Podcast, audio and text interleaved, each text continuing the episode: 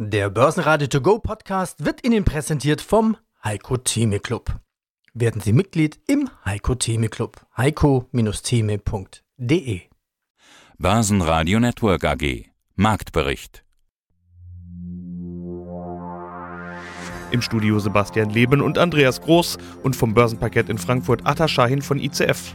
Außerdem hören Sie Notenbankexperte Andreas Scholz im Eurofinance Weekly zur EZB, Lagarde Zinsausblick und den Jahreszahlen der Deutschen Bank, Aisun Chifchi von Amundi zu Investments in ETF und zu den Jahreszahlen von Pira Mobility CEO Stefan Pira. Sie hören Ausschnitte aus Börsenradio-Interviews. Die vollständige Version der Interviews finden Sie auf börsenradio.de oder in der Börsenradio-App. Die Woche hatte so viele Termine, Impulse und Daten zu bieten, dass natürlich auch am Freitag damit noch nicht Schluss war. Wie immer am ersten Freitag des Monats kamen die US-Arbeitsmarktdaten und die waren deutlich besser als erwartet. Mit 517.000 neuen Jobs wurden deutlich mehr Arbeitsplätze geschaffen als prognostiziert. Die Arbeitslosenquote liegt nur noch bei 3,4 Prozent. Das sorgte beim Markt allerdings für den Effekt, dass plötzlich Zinssorgen aufkamen. Immerhin gibt ein so starker Arbeitsmarkt der Fed keinerlei Anlass, die Zinsen nicht weiter anzuheben. Die Kurse drehten in den roten Bereich. Allerdings waren die Kurse am Donnerstag auch deutlich gestiegen und so schlecht sieht es zu Börsenschluss am Freitag dann doch nicht aus. Der DAX gab minus 0,2% ab auf 15.476 Punkte. Der ATX in Wien verlor ebenfalls 0,2% auf 3.379 Punkte. Der ATX Total Return auf 7.131 Punkte. Und an der Wall Street drehten die Vorzeichen sogar ins Plus. Gewinner im DAX waren Sartorius und Adidas mit jeweils plus 2% und Infineon mit plus 1,6%. Verlierer waren Siemens Energy mit minus 2,3%, Vonovia mit minus 2,8% und Schlusslicht Porsche AG mit minus 3,1%. In den USA waren am Donnerstagabend die drei großen A mit Zahlen gekommen, Amazon, Apple und Alphabet. Die Zahlen waren durchwachsen bis enttäuschend. Nun wollen alle in die Zukunft investieren. Alphabet bzw. Google gab inzwischen bekannt, dass Lambda AI demnächst gestartet werden soll, als Konkurrenz zu ChatGPT. Ford verfehlte die Ziele, der Gewinn brach von über 12 Milliarden Dollar auf nur noch rund eine Milliarde ein. Die Aktie verliert. Mein Name ist Adrian Schein, ich bin hier zuständig für die derivativen Produkte an der Börse Frankfurt. Und wir haben eine ganz spannende Woche gesehen mit jeder Menge Termine und vor allen Dingen die Notenbanken waren es natürlich, die den Markt offensichtlich beeindruckt haben, weil gestern ging es richtig ab. Ich habe gehört, jemand hat von Risk On-Modus gesprochen. Alles, okay, fast alles ist gestiegen. Vor allen Dingen Tech. Unglaublich, dabei haben die Notenbanken doch die Zinsen abgehoben. Atta, wer von euch hat mit dem großen Finger auf den Kaufbutton gedrückt? Auch ich war es, aber es ist wirklich unglaublich. Hier ist richtig was los. Und wie du schon richtig gesagt hast, Dow Jones war eigentlich nicht so volatil, aber die Tech-Werte sind richtig raufgegangen. Im Besonderen der Nasdaq plus 3,5 Prozent auf etwa 12.800.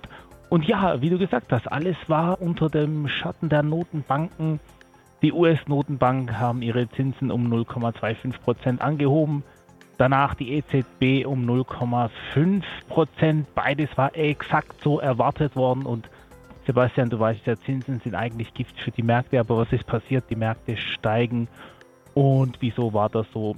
Wahrscheinlich haben sie mit Schlechterem gerechnet. Und die Kommentare von Paul, dass das jetzt vielleicht auch das Ende der Inflation bzw. Anfang der Deflation ist, haben die Märkte sehr gut aufgenommen und haben gesagt, yo, Aktien kaufen. Ja, jetzt am Freitag äh, wird ja schon wieder ein kleines bisschen verkauft. Muss man ja auch sagen, dass das Plus von gestern nicht wieder äh, rückgängig gemacht wird. Aber wir sehen rote Kurse. Könnte dran liegen, dass noch wichtige Daten kommen. Wir sprechen ja Freitag früh miteinander. Freitagnachmittag kommen noch die US-Arbeitsmarktdaten. Es ist ja auch noch der erste Freitag des Monats. In der Woche kommt aber auch wirklich alles zusammen. Könnten auch Gewinnmitnahmen sein. Wie negativ ist die Stimmung denn am Freitagmorgen? Du hast es relativ gut analysiert. Es ist so, gestern sind wir hervorragend gestiegen. Nachbörslich gab es aber auch ganz, ganz wichtige Zahlen der drei großen A, Amazon, Alphabet und Apple und die waren eigentlich relativ durchwachsen. Sprich, heute Morgen sind die Märkte etwas enttäuscht. Die Minuszeichen sind da, aber nicht so groß. Also sprich eine kleine Beruhigung nach dieser fulminanten Rallye von gestern. Das ist schon okay für einen Freitag. Ja, mein Name ist Andreas Scholz vom Finanzplatz Frankfurt. Ich freue mich auf den Eurofinance Weekly Talk rund um die Themen Geldpolitik, Finanzmarkt, aber auch ein bisschen Banking. So muss es ja sein, wenn man aus Frankfurt anruft. Ja, und da war jede Menge los in dieser Woche. Es war EZB-Sitzung, es war FED-Sitzung, es war Bank of England mit der Zinssitzung dran. Also Notenbanken sind in dieser Woche wirklich ganz, ganz groß geschrieben. Und ich glaube, jeder, der sich für Finanzen und Börse interessiert, hatte diese Termine absolut in seinem Kalender stehen. EZB, wenn wir jetzt aus Frankfurt raus sprechen, ist wohl der wichtige Termin gewesen. 50 Basispunkte, so wie der Markt es erwartet hat, würde ich mal sagen. Wir haben in den vergangenen Wochen ja schon mal drüber gesprochen. Ja, was bleibt hängen? Was kannst du mitnehmen aus der Rede von Lagarde? Das ist ja der eigentlich wichtige Punkt. Also meine Prognose war nicht toll kühn. Ich habe ja äh, letzte Woche gesagt, ich gehe von 50 Basispunkten aus. Da gab es nicht viel zu verdienen. Also im Sport würde man sagen, also das ist eine Quote von 1,1 oder 1,2. Man äh, ist da quasi fast auf der sicheren Seite gewesen. Also insofern war der Markt gut vorbereitet für den Donnerstag. 50 Basispunkte gab es. Das heißt, wir liegen jetzt beim äh, sogenannten Einlagezins bei 2,5 Prozent. Der Hauptrefinanzierungssatz liegt bei 3 Prozent. Das war jetzt nicht die große Nachricht. Interessant war, dass die Präsidentin zugleich angekündigt hat, und das war wie eine Ankündigung, im März gibt es die nächsten 50 Basispunkte. Für den auch keine Überraschung, der im Dezember gut zugehört hatte, Sebastian, denn schon im Dezember sagte sie, auf den beiden nächsten Sitzungen könnte es jeweils um 50 Basispunkte nach oben gehen. Da war es noch etwas, ja, von der Wahrscheinlichkeit etwas abgemildert. Aber im Grunde genommen war das schon angekündigt. Also es kommt jetzt im Endeffekt so auch wie erwartet. Es kam so wie erwartet, 50 Basispunkte jetzt am Donnerstag. Zugleich die Forscherankündigung, die Bestätigung der Ankündigung für die nächste Sitzung für März nochmal 50 Basispunkte. Das hat im Grunde genommen Sebastian auch den Markt dann nicht groß überrascht. Das hat er zur Kenntnis genommen. Der ein oder andere hat dann auch gestern Nachmittag versucht nachzufragen, man ist ja nie zufrieden mit Informationen. Äh, wenn, wenn alles so kommt wie erwartet und wenn es dann gleich weiter angekündigt wird, dann will man immer mehr. Und insofern gab es dann die Nachfrage, ja, wie geht's denn dann im Frühjahr weiter, im Mai, also im späten Frühjahr? Und da ist jetzt sozusagen die Spekulation im vollen Gange. Der Mai-Ausblick wäre natürlich jetzt noch zu früh gewesen für die EZB. Sich da bereits zu committen, das wäre zu heiß. Das ist das, worüber die Märkte jetzt im Moment diskutieren.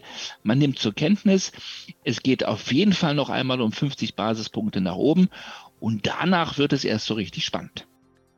Ja, hallo, mein Name ist Ison Shifty. Ich bin Executive Sales bei Amundi, zuständig für den Vertrieb der Amundi ETFs für Deutschland und für Österreich. Und ich bin Andi Groß vom Börsenradio und wir wollen heute sprechen über die Besonderheiten der Assetklasse ETF. Die Exchange Traded Funds ETFs sind die Revolution der Geldanlage. Das sagt nicht ich, das sagt Gottfried Heller und er ist Fondsmanager und langjähriger Partner von Börsenlegende André Costolani.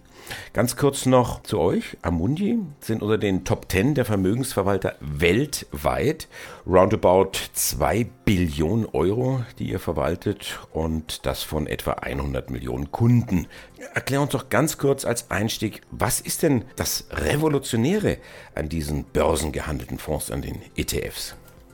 Also absolut, es ist eine Revolution, das hast du schon richtig klargestellt oder zitiert. Wir haben in den letzten Jahren unheimlich viel Geld auch gerade in ETFs einsammeln können. Ich würde aber vielleicht noch mal ein bisschen früher starten, ein bisschen allgemeiner. Du hast es ja schon gesagt, Exchange Traded Funds, auf Deutsch börsengehandelte Fonds, die in der Regel ja einen Börsenindex möglichst eins zu eins nachbilden.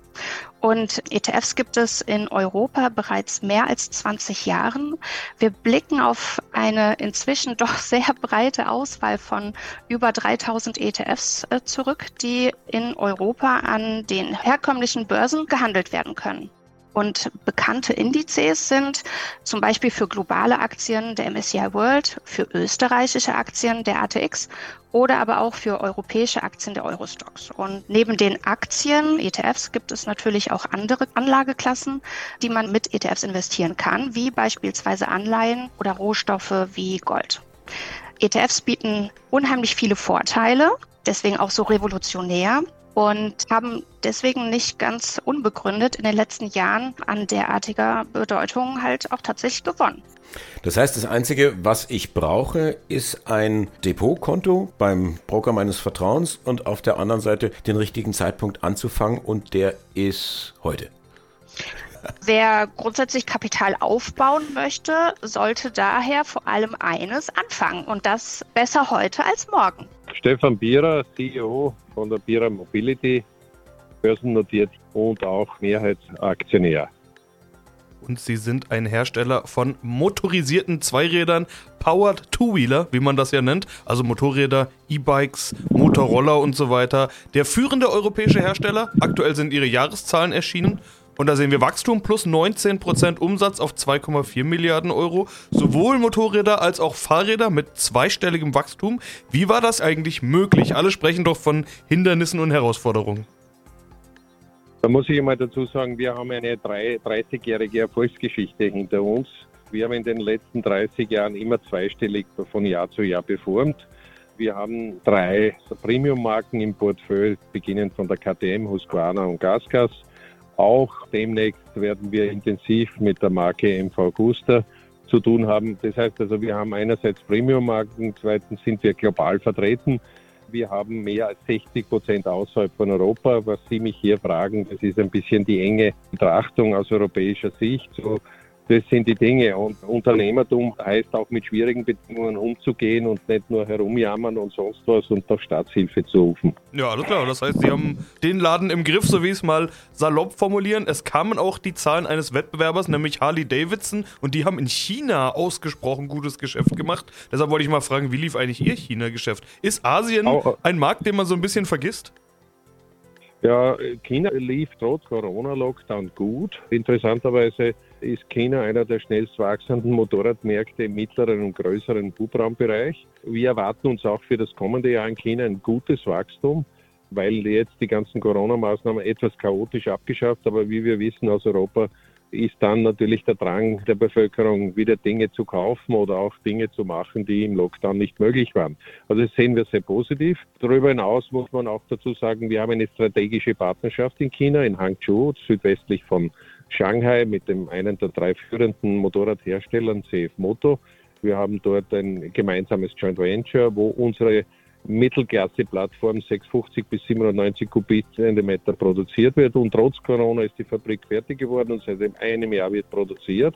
Also wir haben diesbezüglich große Hoffnungen. Sie haben jetzt gesagt, man muss selbst aktiv sein, sozusagen als Unternehmer. Das letzte Jahr war ja geprägt von Lieferkettenproblemen. Sie hatten im letzten Interview schon kurz davon gesprochen, aber wenn man Ihre Zahlen sieht, dann waren Sie ja offenbar trotz allem lieferfähig oder wäre das Wachstum sonst noch viel größer gewesen? Ah ja, das erste Halbjahr war schon sehr schwierig. Also das war immens geprägt durch Lieferketten, insbesondere Semiconductor, also Halbleiter. Ich möchte den Namen eines deutschen Tier Ones nicht nennen, der hier die europäische Fahrzeugindustrie mit einer Triage beeinträchtigt hat. Also ich sage es ganz offen, wir waren nicht in der Lage, 15.000 Straßenmotorräder zu produzieren. Aber im zweiten Halbjahr hat sich das gelegt und vor allem für uns ist im zweiten Halbjahr Geländemotorradsaison und da vor allem in Amerika und wir haben da sofort reagiert, haben die Produktion gesteigert und haben also diese Chance genutzt und haben nicht nur das erste Halbjahr ausgeglichen, sondern haben es auch besser abgeliefert. Es ist fast ein Plus 20 und ein weiteres Rekordjahr geliefert. Ja, das ist halt letztendlich professionelles Management der Unternehmer, um in schwierigen Situationen klare Entscheidungen schnell zu reagieren. Es ist sicher manchmal auch ein Mut notwendig und ja, so funktioniert es. Und jetzt hast du in deinem Intro ja schon gesagt, es soll nicht nur um Notenbanken gehen, wir sprechen auch über Banken und Banking und da war ja die Deutsche Bank in dieser Woche dran. Ich habe schon gesagt, so viele Themen, dass manches untergegangen ist. Die Deutsche Bank ist nicht untergegangen, die war sogar in den Schlagzeilen mit dem besten Gewinn seit 15 Jahren. Das ist doch mal eine Marke. Schauen wir mal auf die Zahlen und auf die Aussichten. Was nimmst du mit von der Deutschen Bank? Die Deutsche Bank, wo viele ja im Ausland sagen, das ist die Bundesbank eigentlich, weil der Name Deutsche Bank ist einfach Marke an sich und steht für Deutschland und klingt ja schon fast wie eine Notenbank. Es ist und bleibt die größte deutsche Privatbank und sie ist auf einem guten Weg. Das kann man so feststellen. Christian Sewing ist gut unterwegs in seiner Transformation, nicht seiner persönlichen, aber der Transformation der Deutschen Bank. Das war ein starkes Ergebnis für 2022. Das Beste immerhin seit 15 Jahren. Die Zahlen im vierten Quartal kamen etwas schlechter raus als vom Markt erwartet. Und deswegen ist die Aktie auch gefallen. Also das ist immer das Ungerechte an der Börse, aber die Zahlen insgesamt gut. Das Renditeziel von 8%, Sebastian, wurde übertroffen. Man liegt bei äh, gut 9 Prozent, 9,4 Prozent. Was noch nicht so ganz rund läuft, ist das Verhältnis der Kosten zu den Erträgen. Äh, da hatte man sich vor einigen Jahren, vor zwei, drei Jahren, eine andere Entwicklung vorgestellt. Die Deutsche Bank investiert aber auch, also das muss man immer ein bisschen relativ betrachten. Aufwand und Ertragsredaktion bei 75 Prozent, aber die Deutsche Bank will das wieder Richtung 60 Prozent runterbekommen bis zum Jahr 2025. Das bedeutet aber, dass man nochmal kräftig einsparen muss. Bestimmt zwei Milliarden Euro bis zum Jahre 2025. Fazit. Ich würde sagen, das ist eine Mischung gewesen aus ein bisschen Fortune, das gehört dazu aber auch Geschick und richtiger Strategie. Die Deutsche Bank ist wieder auf Kurs. Was haben wir uns für Sorgen gemacht noch vor drei, vier Jahren? Es ist aber auch eine Mischung aus den doch guten Rahmenbedingungen und der Managementleistung. Es kam nicht zu einer großen Pleitewelle. Wir haben diese enormen staatlichen Stützungsmaßnahmen gesehen. Wir haben aber volatile Märkte gesehen und das hilft einer Bank, weil man natürlich im Handel damit, wenn man es gut anstellt, auch verdienen kann. Und wir haben nicht äh, zu vergessen, und damit schließt sich der Kreis unseres Talks, eine Zinswende erlebt. Und die Zinswende, die Rückkehr des Zinses, spielt natürlich auch wieder ein Zinsergebnis in die Kassen der Bank. Also insofern ist es eine Mischung, um es nochmal abzuschließen, aus einer durchaus starken Managementleistung, aber auch dem glücklichen Umstand, dass die Rahmenbedingungen mitgespielt haben. Und jetzt kann man natürlich sich die Frage stellen, ganz kurz, ich weiß, die Zeit rennt weg, weiter so? Reicht das? Oder braucht die Deutsche Bank einen nächsten großen Wurf? vielleicht sogar einen großen Merger. Danach sieht es im Moment nicht aus, weil wir weiterhin keine Bankenunion haben in Europa. Seving hat auch gesagt, er sieht da im Moment nichts auf dem Radarschirm. Aber die Märkte werden das genau beobachten, ob ein weiter so einfach reicht oder ob die Deutsche Bank in der Transformation den nächsten großen Schritt gehen muss. Wir bleiben an dem Thema auf jeden Fall weiter dran. Börsenradio Network AG. Marktbericht. Der Börsenradio To Go Podcast wurde Ihnen präsentiert vom Heiko Theme Club. Werden Sie Mitglied im Heiko Theme Club. heiko-theme.de